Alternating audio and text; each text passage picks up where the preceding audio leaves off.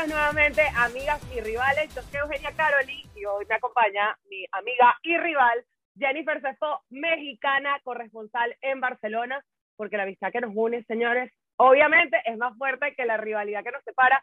Y hoy vamos a hablar de los 10 fichajes más relevantes del verano aquí en el fútbol europeo, porque bueno, ahorita estamos las dos en Barcelona, pero yo primero quiero que Jennifer nos confiese de qué equipo es ella, de qué equipo es, porque a mí me dice que sí, de no sé qué, que sí, no sé qué. No, no, se me, no me lo ha confesado, así que yo lo voy a hacer que lo confiese aquí al aire. Ajá, cuéntame. Yo no tengo, no tengo, no tengo ningún problema. Sí, sí, sí, tú con la taza del, del Barcelona. Yo soy americanista desde que nací. Nací, crecí y moriré siendo águila. Con mucho orgullo, ¿eh? Es. Bueno, este, prepárense para cuando haya un clásico del fútbol mexicano, Chivas América, porque América Chivas. sabe que yo soy, bueno, Chivas América, América Chivas, o sea, porque todo el mundo sabe que yo soy Chiva a morir, Chiva hermana, Así que bueno, aquí en ese episodio sí vamos a venir aquí las dos con las camisetas bien puestas. Pero bueno, íbamos a hablar de 10 fichajes del fútbol europeo, pero bueno, vamos a darle la bienvenida a Jennifer el día de hoy, agregando un fichaje, porque lo único bueno que tiene la América esta temporada es el regreso de Miguel Layún al Estadio Azteca. ¿Sí o no? El regreso, sí, no, no, no, claro, Layún, que empezó siendo eh, un jugador que se le criticó mucho en las Águilas y después la verdad se convirtió en todo, en todo un jugador eh, americanista que nos dio muchas alegrías y ojalá ahora que regrese, que regresa, pues nos dé, nos dé otras alegrías más, así como el título.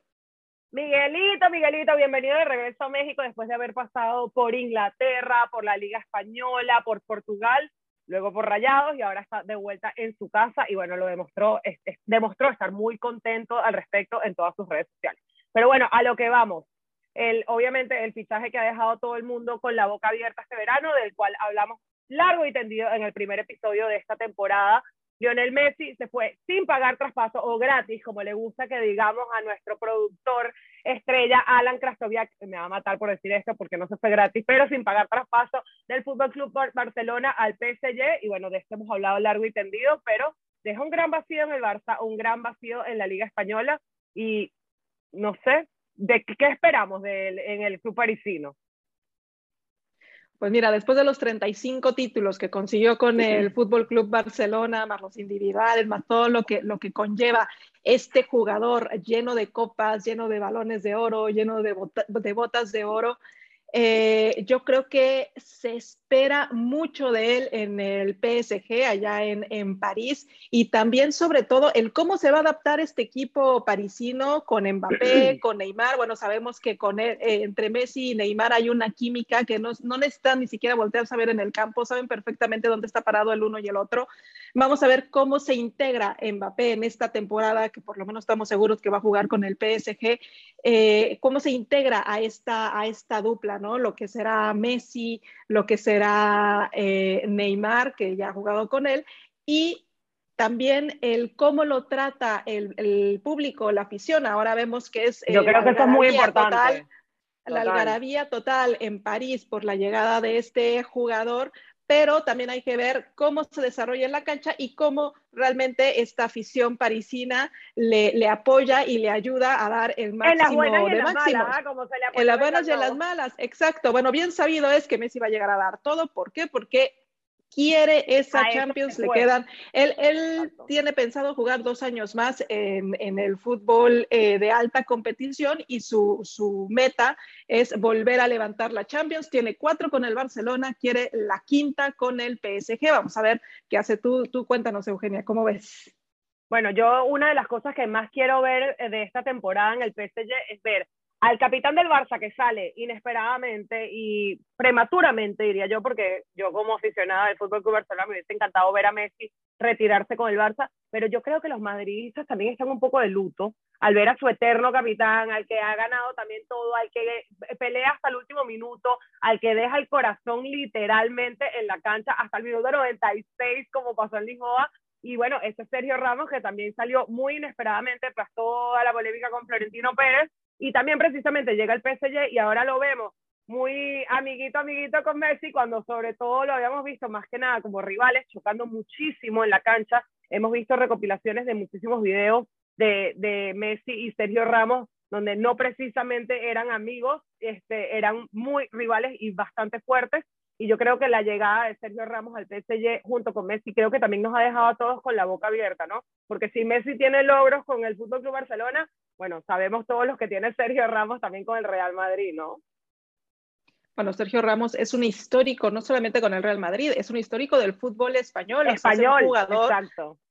Claro, es un jugador bastante completo que ha dado todo con la selección, que ha hecho muchas cosas con el, con el Real Madrid y que ya llevábamos tiempo viendo como esa telenovela entre Florentino y Sergio Ramos, que cada temporada Ramos se quería ir, entonces que si se queda, que si no se queda, hacía conferencias de, ok, hoy decidí quedarme, pero esta última pues Florentino ahí sí le dijo, mira, tú me dijiste esto y contrataron a Lava, pero vamos a ver qué tal eh, le va a Sergio Ramos en el PSG, en este, en este equipo que está plagado ya de estrellas, porque también hay otro gran fichaje de este equipo parisino que es eh, Donnarumma. Donnarumma, este portero, este portero campeón de la, de la Euro, de la Euro. que que en su momento fue el jugador, más, el portero más joven de la Serie A, en la historia de la Serie A, eh, al cumplir 100 partidos en la Serie A y fue el jugador más joven que también ya desarrollaba un buen nivel. Estamos hablando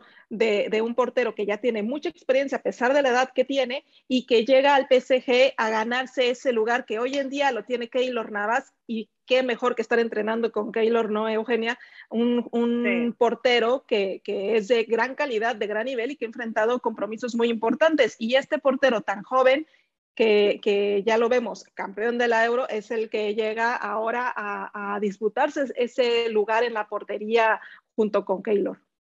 Sí, yo creo que lo, lo, dio todo por Italia en la Euro y ahorita viene una gran temporada con el PSG, que bueno, que se armó de una plantilla que nos va a dejar con la boca abierta. Bueno, y el número cuatro de nuestra lista de top fichajes el día de hoy es Memphis Depay, que creo que además llega en el mejor momento posible al Fútbol Club Barcelona.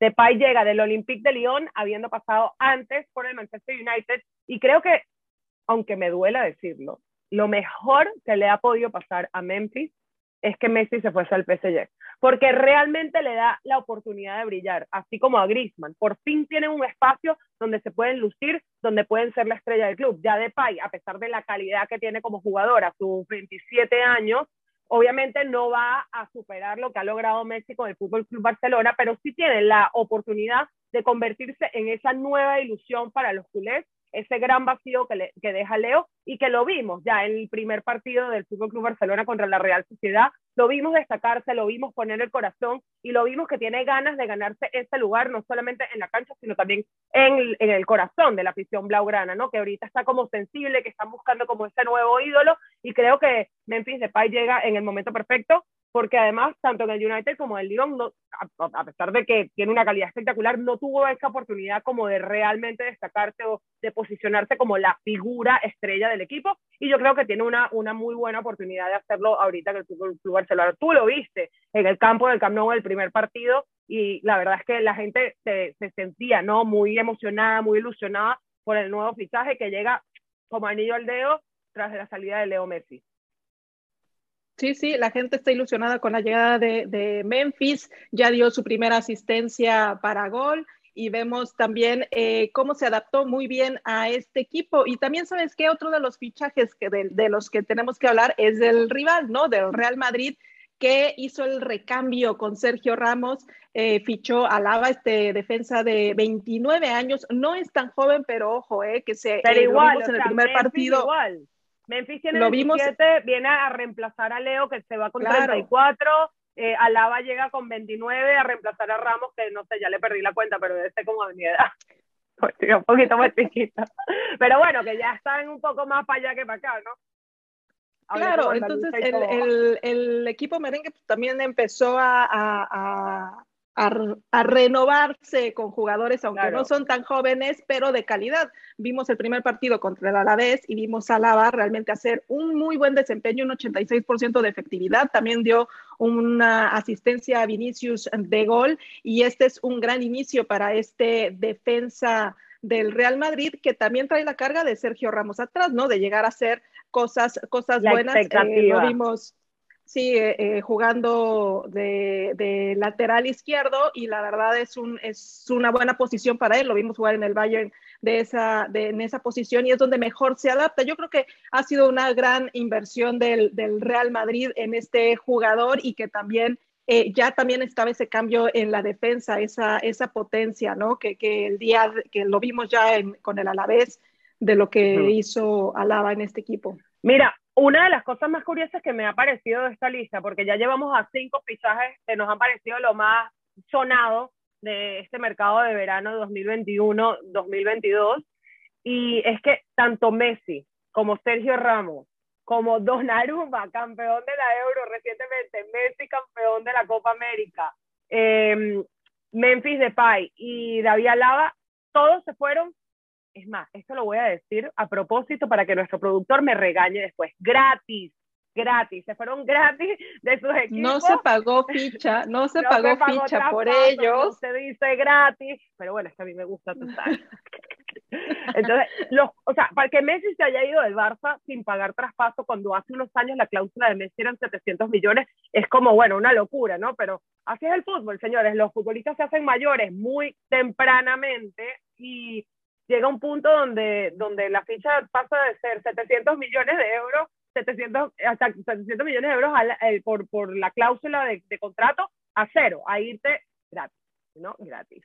Y el siguiente fichaje que tenemos, que, que bueno, a mí me parece que, que, fue ayer que llegó al Real Madrid, pero cumplió 10 temporadas con el Real Madrid y 18 títulos, fue Rafael Barán, que se fue por 40 millones del Real Madrid al, al Manchester United eh, una de las cosas de Barán que, que, me llama muchísimo la atención y de este traspaso es que Barán llegó al Real Madrid siendo como la gran promesa, como una, eh, unas expectativas enormes sobre el francés, campeón del mundo, eh, como que se, sí sintió muchísimo los colores del Real Madrid y se va como quemado. Esa es la, la sensación que me dio a mí, que se va ya como, no sé si fue porque llegó muy joven al, al Real Madrid y bueno, es una liga que a nivel mediático, a nivel de logros deportivos, un club que te exige mucho y, siento que ya se fue como ya, ya di lo que tenía que dar aquí, necesito otros aires, otra liga, otro club que donde,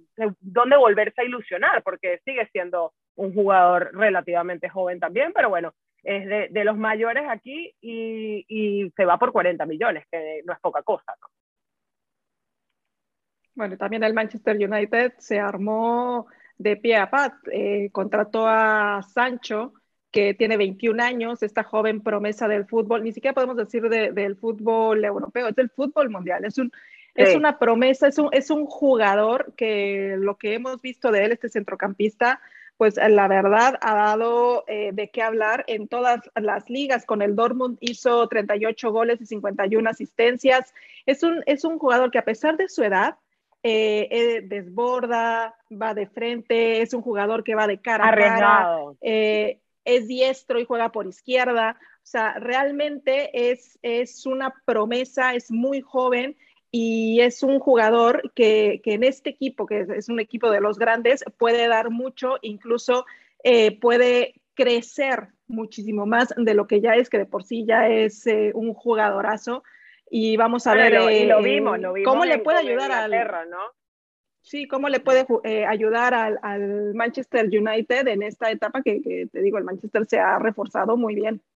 Y yo creo que una de las cosas que me gusta más del, del fichaje de Sancho es que tras perder en la final de la Euro contra Italia, todo este tema que hubo sobre el racismo, el el, las críticas que se le hicieron a los jugadores que fallaron el penal, ahora vuelve a la Premier, a su afición, a su gente, por 85 millones, que no es poca cosa, ¿no? O sea, hace unos años hablábamos del pisaje de Neymar y ahorita es como, mira. Sí, sí, sí, exacto. Bueno, y el siguiente de la lista, nada más y nada menos que Romelu Lukaku, el futbolista belga de 28 años, que ha pasado por una larga lista de clubes, pero finalmente se consolida en su último club, en el Inter de Milán, con 64 goles en la Serie A. Antes de eso, bueno, estuvo en el Anderlecht, luego se fue al Chelsea, que es como el club de sus amores. Del Chelsea lo ceden al West Bromwich, luego al Everton, luego vuelve al Chelsea, luego a la, así, o sea, todo lío hasta que por fin lo vuelven a, a fichar en el club de sus amores, cuando ya es consolidado como, bueno, una de las grandes estrellas del fútbol hoy en día. De hecho, la, el, el, el, el Chelsea le acaba de pagar al Inter de Milán 115 millones. Y como comentábamos antes de, de, de, Sancho, que se pagaron 85 millones, hace unos años estábamos hablando de que qué barbaridad la ficha de Neymar, que 85 millones, o de Dembélé, y ahorita pagar 100, 120, 80, 90 millones por jugadores es como el pan de cada día, ¿no? Entonces, a lo que, a lo que ha llegado el tema financiero en el fútbol y lo que se está pagando ahorita por los jugadores. Pero esto es algo que a mí, por lo menos de Lukaku, me da, mm, me da muchísimo, me da gusto verlo, que después de, de tantos ires y venires, ¿no? Eh, por fin vuelve al Chelsea, firma por cinco temporadas este jugador belga, hijo de congoleses, que además su padre jugó en la segunda división belga también, o sea, hijo de futbolista también, y vuelve como a, finalmente a, a, dejar el nombre en alto de lo que, lo que se ha currado, literal, para llegar a, a donde está hoy como futbolista. Bueno, y también tiene una cosa ahí ya en la mira con el Chelsea, es romper esa maldición del 9 que de todos los que se han fichado a lo largo de los años, nos acordamos de Kessman, de Sutton, del mismo Higuaín, que no han logrado eh, cumplir como esa cuota de goles, o sea, sabes, el, el, el 9 que, que, mete y hace, y es yo creo que lo, la, el que puede Lukaku con ese amor que tiene al Chelsea de poder romper esta maldición del número 9 de, de, de, este equipo. Y bueno, lo que decías de los números, otro que se ha convertido en uno de los fichajes más caros en la historia de la Premier es Jack eh, Grealish, Grealish. Eh, Grealish, de 25 de 25, bueno, un amigo inglés me dijo que es Grizzly. Grizzly. Grizzly. Es como y, no es Grizzly, es Grizzly. Sí, como y. Bueno, bueno no sé, pero yo escuché a los narradores 25 de la Euro que estaba jugando con Inglaterra, aparte fue un jugadorazo, además de la Euro, pues. Yo siempre escuché sí. decir Grealish, pero bueno, aquí nosotros decimos como nos quieren. No, le, pre le, pregunté a, a, a Ben Hayward, que es Hayward. y me dijo es Grealish. Bueno, es un centrocampista, es un centrocampista que, como lo dijiste, triunfó en la Euro sin ser titular con, el, con Inglaterra, es suplente y aún así lo que vimos, por ejemplo, en el partido contra Alemania fue impresionante. La gente habló de él por todos lados, incluso lo llegaron a comparar con Luis Figo, es un eh, jugador de 25 años que tiene todo un camino por delante, que lo ficha ahora el Manchester City. Y vamos a ver cómo lo, lo, toma Guardiola en este equipo, que le encanta, encanta le encanta este, desarrollar. Encanta.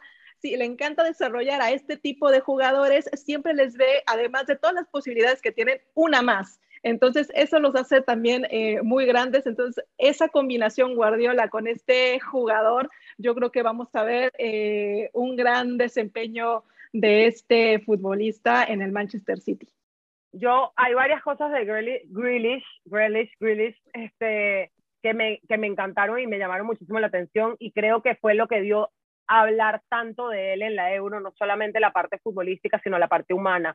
Luego de, de perder en penales contra Italia en la final de la Euro, se saltó a las gradas a darle su camiseta a un niño aficionado, o sea, como toda la parte este, sentimental, la parte humana que también lo definió y que también hizo que, que se convirtiera en titular en gran parte de, de, de, los, de los medios en Inglaterra y alrededor del mundo en torno a la euro. Y es, una, es uno de, las, de, las, de los fichajes del verano que creo que también marcaron un poco cómo se dieron a cabo otras situaciones. Cuando se anuncia que Messi no continúa en el Barça, todo el mundo estaba con la, con la duda de que si se iba al PSG o se iba al Manchester City. O sea, para, para todos hubiese sido como lo más lógico, así como sonaba mucho el año pasado de que Messi se fuese al City de Guardiola, que se rumoreó, rumoreó muchísimo eh, la, el verano pasado tras lo del Burofax.